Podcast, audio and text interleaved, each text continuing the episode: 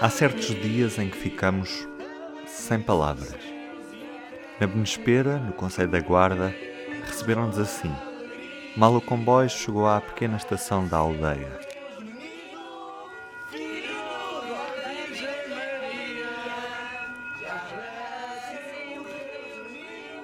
Viva, eu sou o Ruben Martins e este é o P24 especial de Natal. Este ano, ladeados pela serra e junto à linha da Beira Baixa. Há poucos meses, esta aldeia, Benespera, viu o comboio regressar e abraçou como ninguém. Nesta quadra, enfeitou a estação e engalanou as ruas. Hoje olhamos para as tradições de Natal na Beira.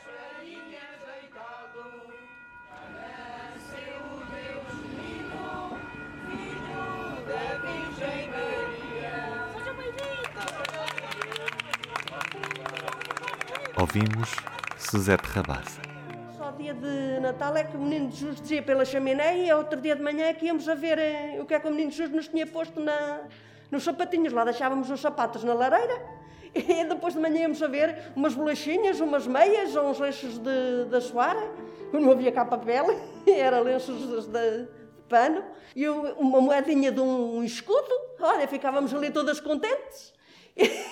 E depois íamos à missa mas uh, a tradição, depois fazia o madeiro à noite, mas nós, as, as, meninas nem as mulheres, não iam aos madeiros, era só os homens. Uh, o meu pai e a minha avó nunca nos deixavam ir a nós aos madeiros, era sempre, quando fomos pequenas, nunca nos deixavam ir aos madeiros.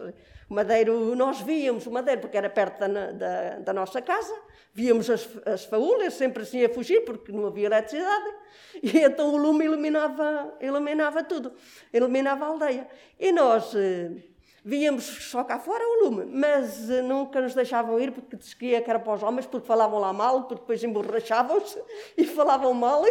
E nós, as meninas, não podíamos ir eh, ao Madeira. Eu queria sempre ir, eu dizia, oh avó, eu quero ir, eu quero ir, mas a minha avó, não filha, não podes ir porque os homens falam mal e não... Mas depois já podia ir à missa do galo à noite. Nós cá poucas vezes tivemos a missa do galo. Não é sempre a missa de Natal, nós. Não? Era sempre, é sempre a missa de Natal, porque nós muitas vezes à meia-noite já estávamos na cama, porque a eletricidade não havia. Nós estávamos ali a gastar petróleo, não se podia gastar petróleo. Eu sempre me lembro da tradição desde miúdo de irmos à missa de Natal, do dia de Natal de manhã. E este aqui é Felipe Santos, que nos últimos meses tem mobilizado a aldeia e conseguiu metê-la no mapa. E portanto fazer-se uma procissão no fim da missa para se beijar o menino Jesus e dar-se a esmola ao menino Jesus sim. e poder-se e depois sim vinhamos uh, pronto vinhamos depois nós almoçar todos a casa. Sim. Por exemplo no ano passado não pudemos fazer isso por causa do Covid, mas fizemos uma coisa muito engraçada que a mim me tocou muito. Além de fazermos uma vénia, depois fizemos uma missa no lar, em que o Senhor Padre entrou, mas nós ficámos na rua do lar e, fizemos, e nós fizemos os cânticos de Natal, porque foi a primeira vez que os idosos não puderam sair do lar e fizemos os cânticos de Natal. E acho que encheu-nos o coração podermos fazer isso, porque são nossas famílias que lá estão dentro, não é? Sim. Mas as tradições que eu sempre me lembro é o Natal, é a história das couves e do bacalhau, o cabrito, não é? Sim, o cabrito é já mais agora, porque antigamente não. Antigamente passávamos meses sem comer bacalhau. Eu tenho 66 anos, Felipe. Naquela altura... Naquela altura... E a também. Não, eu loteria não, porque a minha, a minha avó sempre gostou mais de fazer o arroz doce e a minha mãe. Pois a loteria, eu dizia que aquilo que era massa, que era esparguete. As charovias é que não podia faltar. As charovias é, não sei se sabem o que é, tipo cenouras grossas, é aqui da beira baixa. Para a beira alta não há. Já semeámos muita vez, só que agora, como não posso comer fritos, não as semeio porque é para as não, para as não ver, para as não fazer porque, mas no Natal tem, é o hábito ainda agora, tem que a gente fazer as xarovias. É tipo as cenouras brancas, só são brancas, e depois cozem-se delas, e depois batem-se ovos e farinha, passam-se por lá e passam-se no óleo quente ou azeite. Pronto. E é aquele gosto, tem um sabor muito específico, é muito bom. E então as, uh, as rabanadas, que são muito boas, nós chamamos as fritas, nós chamávamos as fritas antigamente. É assim. Agora está tudo diferente, pois é tudo já é o bacalhau, já é o camarão, mas nós antigamente nada, nada.